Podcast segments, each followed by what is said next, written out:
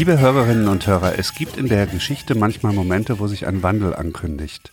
Durch Bilder und Geschichten, die etwas anderes erzählen als das, was man bis dahin kannte. Im Jahr 2012 bringt die britisch-tamilische Sängerin MIA einen Song heraus, der sofort weltweit Anklang findet. Vordergründig ist Bad Girls eine Pop-Hymne, eine feministische Hymne. Doch durch das dazugehörige Video wird es noch weiter aufgeladen. MIA lässt Frauen in der Wüste wilde Autorennen fahren und damit unterstützt sie eine feministische Bewegung in Saudi-Arabien mit erstaunlichem Ergebnis. In dieser dritten Folge der Zeitgeister will ich erzählen, wie verblüffend eng Popkultur, Kunst und gesellschaftliche Realität manchmal zusammenhängen und ich werde mit einer Frau sprechen, die weiß, wie es ist, in einer Sanddüne festzustecken und die weiß, wie es ist, wenn man sich in einer Männerwelt durchsetzen möchte. Zeitgeister, der Podcast für Musik, Kulturgeschichte und Gegenwart. Mein Name ist Ralf Schlüter. Ich produziere den Podcast Zeitgeister zusammen mit der Zeitstiftung Ebelin und Gerd Bucerius. Wenn euch der Podcast gefällt, dann schickt doch bitte gerne Bewertungen, Punkte und abonniert auch gerne. Das hilft beim gefunden werden und beim gerankt werden. Ich gehe ja immer von einem Song oder von einem Musikstück aus und versuche von dort aus mehr zu erfahren über ein ganz bestimmtes Thema. Und diesmal sind wir sehr nah an der Gegenwart. Im Jahr 2012 war die Sängerin MIA schon ziemlich berühmt. Ihr richtiger Name lautet Matangi Maya Arul Pragasam. Sie ist 1975 in London geboren. Ihre Familie kommt aber aus Sri Lanka und da hat sie auch große Teile ihrer Kindheit verbracht. Emma A. gehört für mich zu den Popstars in diesem Jahrhundert, die noch so eine ältere Qualität von Pop äh, gerettet haben. Also immer wieder die Konfrontation zu suchen, anzuecken, Stellung zu beziehen. Sie beschäftigt sich mit Rassismus, mit Flucht und Migration. Und gerade in ihren Videos geht sie auch manchmal über die Grenze und wird ziemlich drastisch. Das war dann auch schon öfter Gegenstand von Zensurdebatten. Ihre Musik ist eine Mischung aus verschiedenen zeitgenössischen Musikstilen. Hip-Hop ist sehr dominant, aber es gibt auch Dancehall, das ja auf Reggae zurückgeht, viele andere äh, Spielarten elektronischer Musik. Es geht eigentlich bei MIA immer um das Dazwischen. Nie ist irgendetwas ganz rein. Also Identität äh, wird nicht klar und rein definiert. Das Aufwachsen in verschiedenen Kulturen spiegelt sich eben auch in ihrer Arbeit. Die Single Bad Girls erschien in einer Vorversion im Jahr 2010, dann zwei Jahre später in einer neuen Version mit Video und um diese Fassung soll es heute gehen. Bevor ich das Stück einmal ganz spiele, ein paar Worte zum Refrain vor allem. Der Refrain-Text ist ziemlich plakativ und ziemlich eindeutig. Live fast, die young, bad girls do it well. Also auch Frauen oder Mädchen können äh, schnell leben und jung sterben. Ja, das ist vielleicht ein bisschen erklärungsbedürftig. Bad Girls war ja in den 90er Jahren so ein Schlagwort der pop-feministischen Bewegung. Das gab es bei Madonna, bei den Riot Girls und im Prinzip ging es verkürzt gesagt darum, dass Frauen auch Verhaltensweisen für sich reklamieren wollten, die normalerweise Männern vorbehalten schienen. Also auch unangenehme Verhaltensweisen wie fordernd, aggressiv, erobernd aufzutreten. Das sollte nicht länger den Männern vorbehalten sein.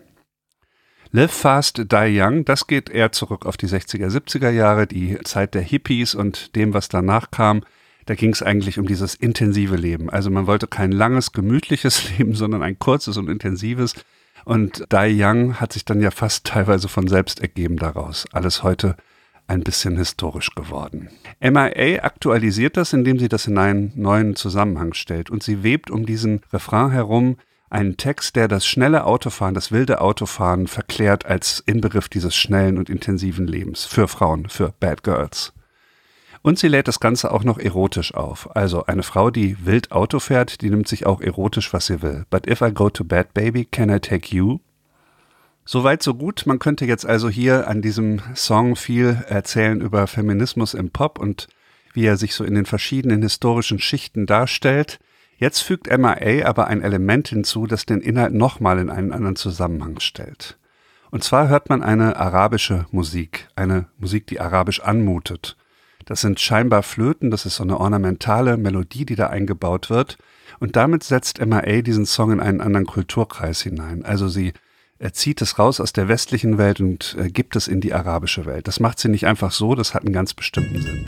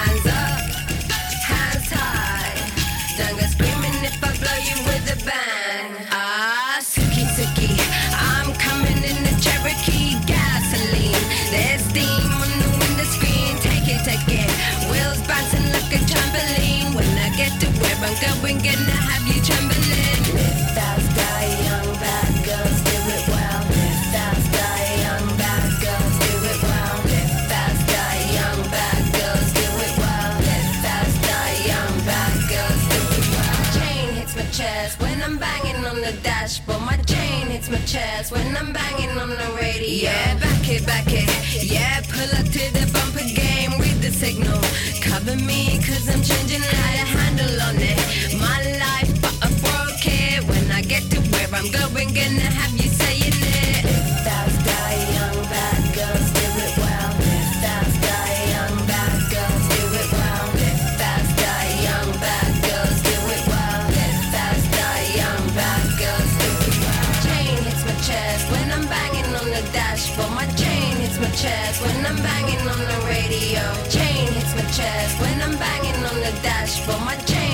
chest when I'm banging. Get back, get down.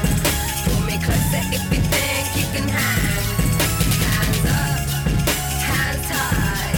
Don't go screaming if I blow you with a bang. Going on to bitch, I'll see for a million. Accelerating fast, I could do this in a second. Looking in Boys behind, it's legal just to kill. Shift gear, automatic, damned if I do. Who is gonna stop me when I'm coming through? What we got left is just me and you. But if I go to bed, baby, can I take you? Get back,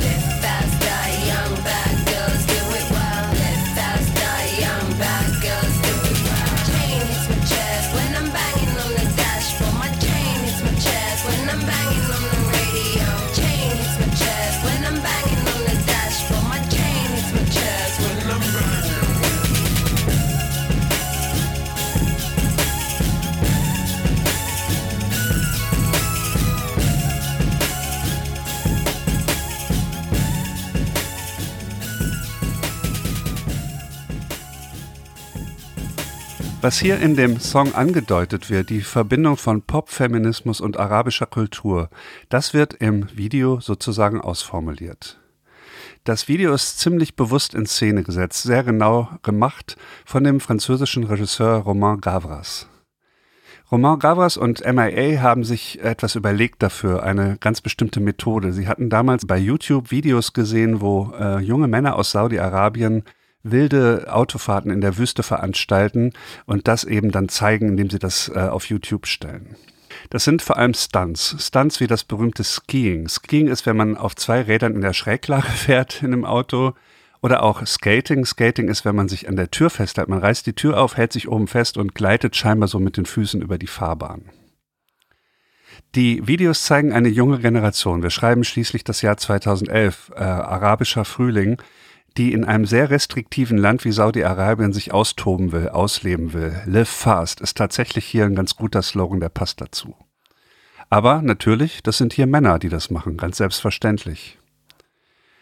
Die Autostunts, die hier im Internet gefunden wurden damals, die haben sich MIA und Gavras ganz genau angeguckt und dann haben sie die nachgestellt. In der marokkanischen Wüste allerdings, nicht in Saudi-Arabien. Und sie haben eine Verschiebung vorgenommen. Hier in dem Video sind Frauen die Hauptdarstellerinnen. Die Frauen sitzen am Steuer. Die Frauen balancieren auf diesen schräg gestellten Autos. Die Frauen tanzen und singen im staubigen Wind. Speziell am Anfang des Videos gucken die Männer eher zu, stehen in einer Szene auf Einzelrohren einer Pipeline, das ist sehr schön. Dann vermischt sich das Ganze zunehmend, also die Männer nehmen teil auch an den Stunts und äh, alle machen alles. Es gibt eine riesige Party. Äh, für mich ist das ein Ausdruck davon, dass eigentlich keine Konfrontation gewollt ist. Man will die Männer nicht total ausschließen. Man möchte nur auch die Frauen nicht mehr ausschließen. Es sollen alle Zugang haben zu dieser Art von intensivem Leben. Feminismus im Pop. Es ist ein wirklich mitreißendes Video. Ich gucke mir das wirklich gern an, wenn ich gerade mal wieder eine Busfahrt mit Mund-Nasenschutz hinter mich gebracht habe. Also nochmal, MIA bezieht sich hier auf konkrete, real existierende Bilder. Männer zelebrieren das schnelle Leben in der Wüste. Und dann setzt sie Frauen in diese Rolle. Man muss schon ziemlich blind sein, um die Pointe zu verpassen. Damals, 2012, war Saudi-Arabien das letzte Land auf der Erde, in dem Frauen nicht Auto fahren durften, also keinen Führerschein machen konnten. Und zunehmend hat das den Frauen nicht mehr gepasst, sie wollten das nicht länger hinnehmen. Und ganz besonders eine Frau nicht, die hieß Manal al-Sharif. Al-Sharif wurde 1979 in Mekka geboren. Sie arbeitete für eine große Ölfirma, die sie für zwei Jahre in die USA geschickt hat. Und dort hat sie einen Führerschein gemacht, ganz normal Auto gefahren. Dann kam sie 2011 zurück nach Saudi-Arabien und der Führerschein war wieder weg. Es gibt in ihrem Buch Losfahren von 2017 auf Deutsch erschienen eine Schlüsselszene. Da ist sie bei einem Arzttermin, abends um neun kommt sie aus der Praxis findet kein Taxi, das sie nach Hause bringen kann, findet auch sonst niemanden, der sie fahren kann und beschließt schließlich, selbst zu Fuß nach Hause zu gehen. Und auf dem Heimweg wird sie von vielen Männern belästigt und bedrängt und beschimpft. Die bremsen ab und brüllen ihr was ins Ohr und fahren dann schnell weiter. Eine demütigende, fürchterliche Erfahrung und als sie zu Hause ist, sagt sie, das geht so nicht weiter. Wenige Tage später setzt sie sich ins Auto und fährt illegal durch die Stadt Koba. Sie lässt sich begleiten von einer Freundin, die sitzt auf dem Beifahrersitz und filmt diese Fahrt. Die beiden sind unterwegs in der Stadt, eigentlich ein ganz normales Bild, die Frau fährt und die beiden unterhalten sich über diese Problematik und erörtern die Argumente und die Situation von Frauen in Saudi-Arabien. Dieses Video dauert dann acht Minuten und dieses Video wird hochgeladen auf YouTube, da steht es bis heute, ich habe es auch verlinkt und es ist wirklich großartig, sich das anzugucken, weil die Banalität dieser Situation. Eine Frau fährt ganz normal in einer Stadt rum und die Bedeutung, die das aber hat hier, dieser Akt des äh, Veröffentlichens, das ist wirklich umwerfend in dieser Kombination. Und es ist eingeschlagen wie eine Bombe damals. Es wurde in wenigen Tagen hunderttausende Mal geklickt. Al-Sharif wurde zweimal verhaftet, einmal für wenige Stunden, dann später für Tage. Dann gab es einiges hin und her mit den Anwälten und schließlich ist sie ins Exil gegangen, wo sie bis heute ist. Zurückgelassen hat sie die Energie und die Bewegung, die in Saudi-Arabien dann weiter für Unruhe gesorgt hat, Women to Drive. Diese Bewegung hatte einfach nur zum Ziel, Frauen den Erwerb des Führerscheins zu ermöglichen. Sie ging hauptsächlich über Social Media in die Öffentlichkeit und zunehmend hat sich auch eine internationale Kampagne angeschlossen. Da hat sich zum Beispiel Hillary Clinton engagiert und eben MIA. MIA hat dieses Video bewusst gemünzt auf die Bewegung Women to Drive. Man sieht also, wie das funktionieren kann. Man nimmt etwas auf, was schon existiert und verschiebt das so ein bisschen in Richtung Utopie, in Richtung Zukunft. Und dann hat man eine Provokation, mit der man Dinge weiter anstoßen kann. Und wer jetzt denkt, ja gut, ist ja auch Saudi-Arabien, super restriktives Regime, ganz schlimm, der sollte vielleicht für einen Moment innehalten. Denn viele Szenen, die man in diesem Streit hier erlebt hat, die kennen wir so oder ähnlich auch aus Europa. Und das ist zwar eine Weile her, aber es ist auch noch nicht so lange her. Zwar gab es den Führerschein in Deutschland ab 1909 für beide Geschlechter, doch bis 1958 musste eine Frau in der Bundesrepublik ihren Ehemann um Genehmigung bitten, wenn sie einen Führerschein machen wollte. Das bedeutet, in der ersten Jahrhunderthälfte war bei uns eine Frau, die Auto fuhr, eher eine Ausnahme. Und erst recht eine Frau, die dabei schnell und cool war und die Attribute des Autofahrens übernehmen wollte. Ich glaube, es ging bei dieser ganzen Sache mit dem Führerschein niemals darum, dass irgendwie Autofahren was ist, was Männern eher entspricht oder wo Männer sich eher zu Hause fühlen. Es ging gar nicht so sehr um Identität bei dieser ganzen Geschichte, sondern ganz konkret um Herrschaft, um Kontrolle. Auto ist ja griechisch und heißt auf Deutsch selbst. Automobil heißt also sich selbst in Bewegung setzen. Und das wollten die Männer nicht. Sie wollten nicht, dass die Frauen einfach tun, was sie möchten, einfach unterwegs sind, ohne dass die Männer wissen, was da genau passiert, Sie wollten die Kontrolle behalten und deswegen hat es damals in Europa und heute in Saudi-Arabien so lange gedauert, bis so eine Selbstverständlichkeit wie ein Führerschein halbwegs etabliert war.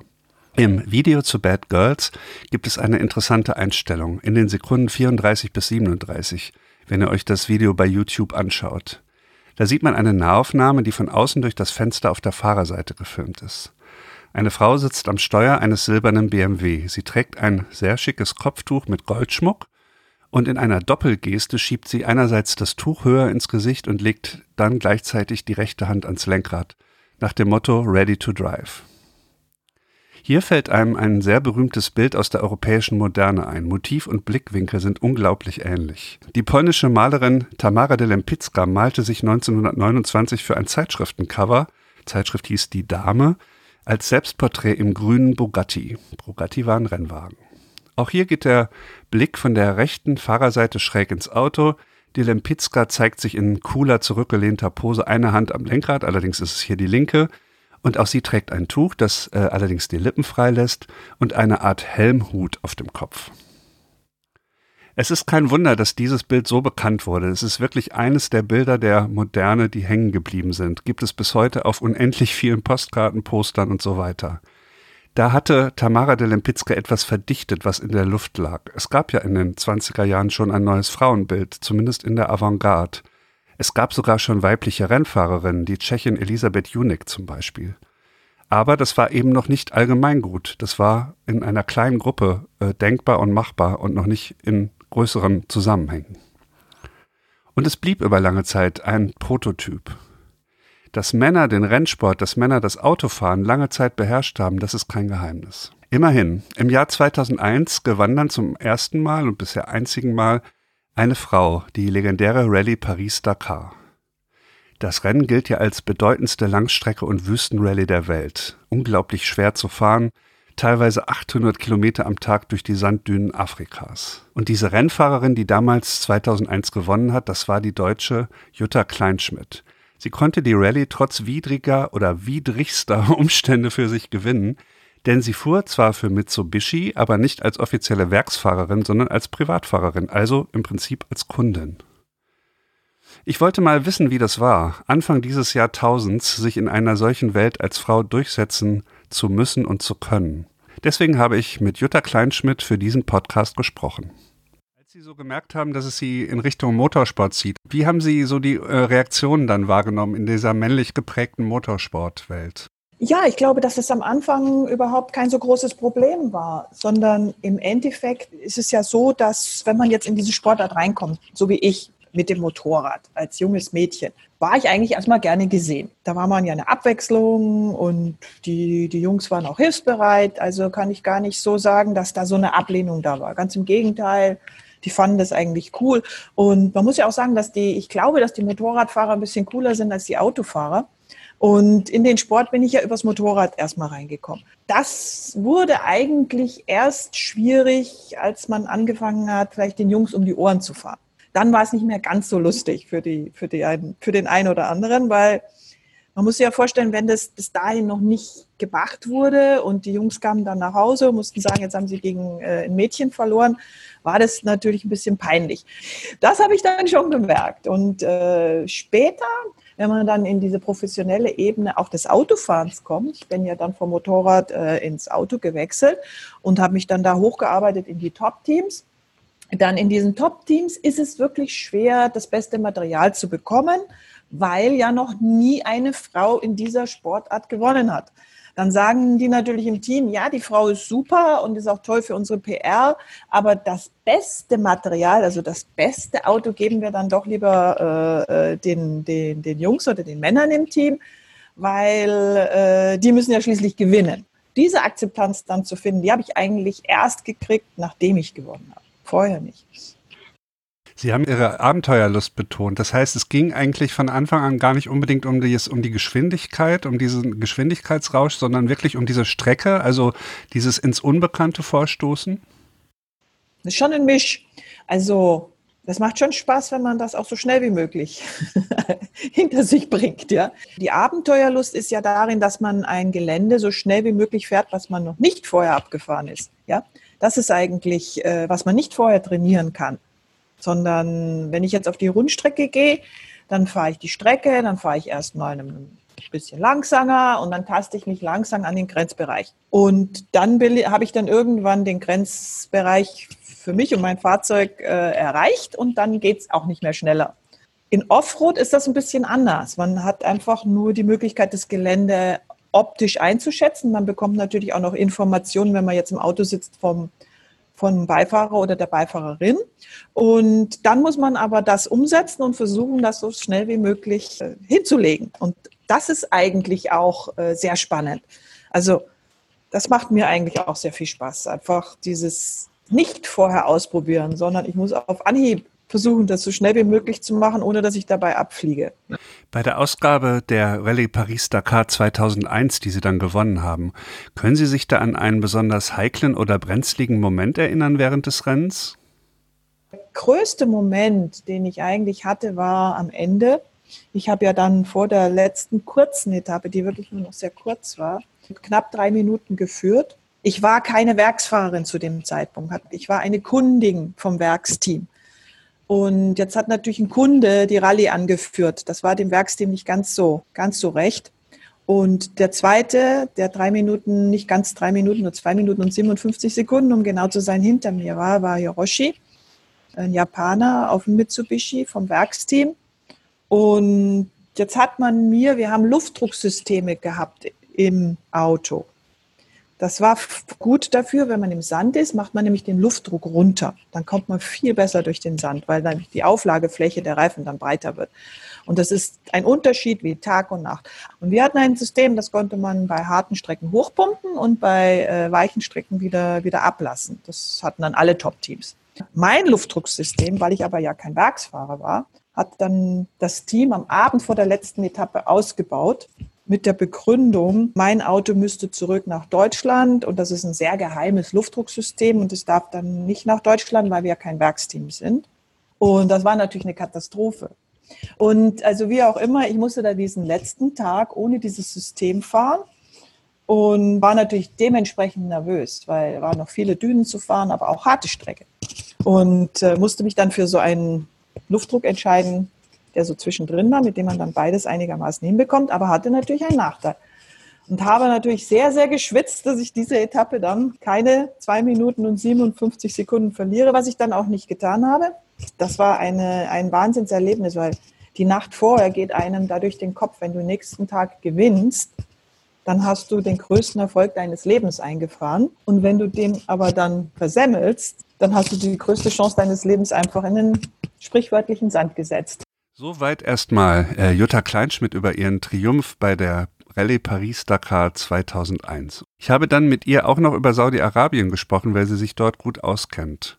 Die Geschichte ging ja so weiter, dass im Sommer 2018, im Juni, auf einmal die Genehmigung erteilt wurde, dass Frauen in Saudi-Arabien den Führerschein machen konnten. Das ist auf jeden Fall ein historischer Durchbruch und äh, noch relativ nah dran an der Bewegung, die ihn erzwingen wollte. Interessanterweise ist dann noch mehr passiert. Diese Rallye Paris-Dakar wird ja seit einiger Zeit sowieso nicht mehr zwischen Paris und Dakar gefahren sondern wechselt immer mal den Standort und die ist tatsächlich im Jahr 2020, Anfang dieses Jahres, dann nach Saudi-Arabien gekommen. Bei der Rallye Paris-Dakar fahren auch Frauen mit. Ich glaube, ich habe acht gezählt. Ich habe mir die Teilnehmerinnenliste mal angeguckt. Ist das ein Zufall, dass auf einmal alles so schnell geht, dass man also in Saudi-Arabien jetzt einen Führerschein machen kann und dann kommt auch gleich so ein großes Autorennen? Hat das irgendwas miteinander zu tun? Danach habe ich Jutta Kleinschmidt dann nochmal gefragt. Sie ist bestens vernetzt und arbeitet auch für die FIA, das ist der internationale Dachverband des Automobils. Da Sie die arabische Welt auch ein bisschen kennen, wie ist denn Ihr Eindruck? Warum war das gerade ähm, dort so schwierig, dieses Recht auf Autofahren durchzusetzen für Frauen? Eigentlich ein Unding in unserer Zeit, dass man sagt, es gibt immer noch Länder, wo man, äh, wo man als Frau nicht fahren durfte. Ich bin froh, dass das heute anders ist und manchmal kann der Motorsport auch was dazu beitragen. Also ich weiß, dass in Saudi-Arabien es auch eine Rolle gespielt hat, dass zum Beispiel die vier, für die ich ja auch tätig bin, äh, äh, für den Bereich äh, Cross Country heute, also das sind die Veranstaltungen wie die Dakar. Und äh, da war dann auch die Rede, also ihr bekommt keine internationalen Veranstaltungen mit vier Prädikat, äh, wo keine Frauen starten dürfen. Weil äh, sonst würden wir ja die Frauen diskriminieren. Also stellt man sich mal vor, ein Weltmeisterschaftslauf äh, findet in Saudi-Arabien statt, und, aber Frauen dürfen nicht hin.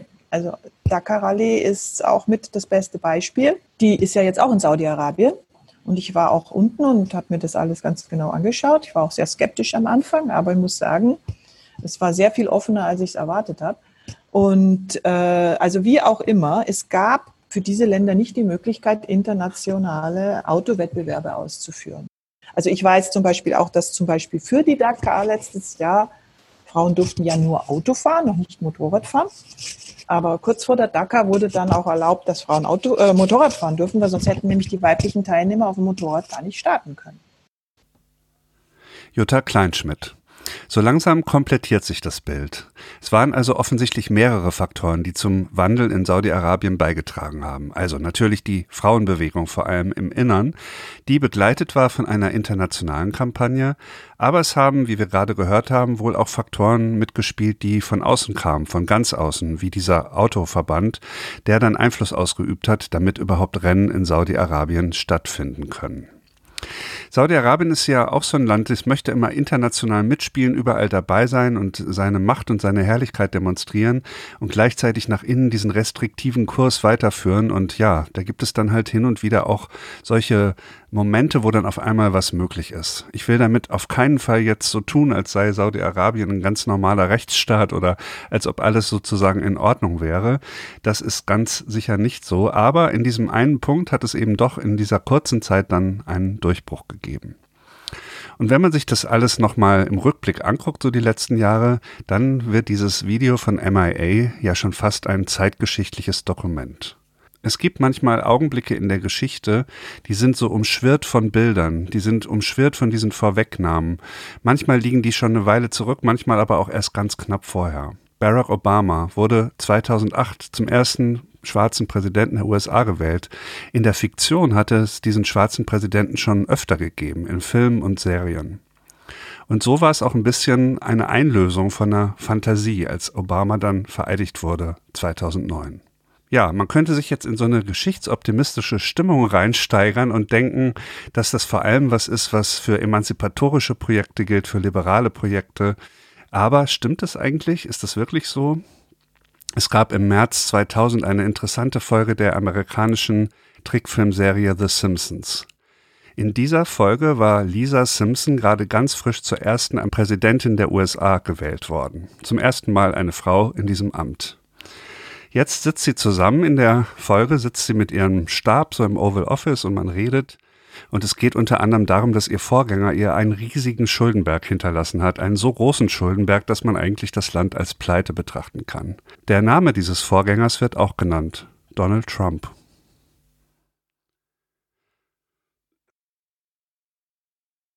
Das war die Folge Nummer drei des Podcasts Zeitgeister. Ich möchte mich ganz herzlich bei euch bedanken fürs Zuhören, bei Jutta Kleinschmidt für das Gespräch und natürlich beim Team der Zeitstiftung. Ich möchte auch nochmal aufmerksam machen auf die beiden anderen Podcasts der Zeitstiftung Menschenwürde, Menschenleben und Urban Change.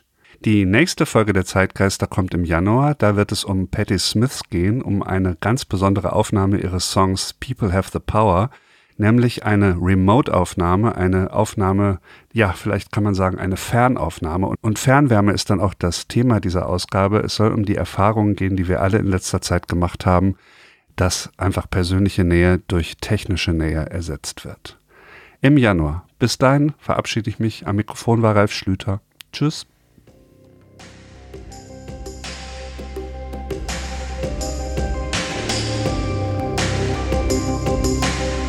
Zeitgeister, der Podcast für Musik, Kulturgeschichte und Gegenwart.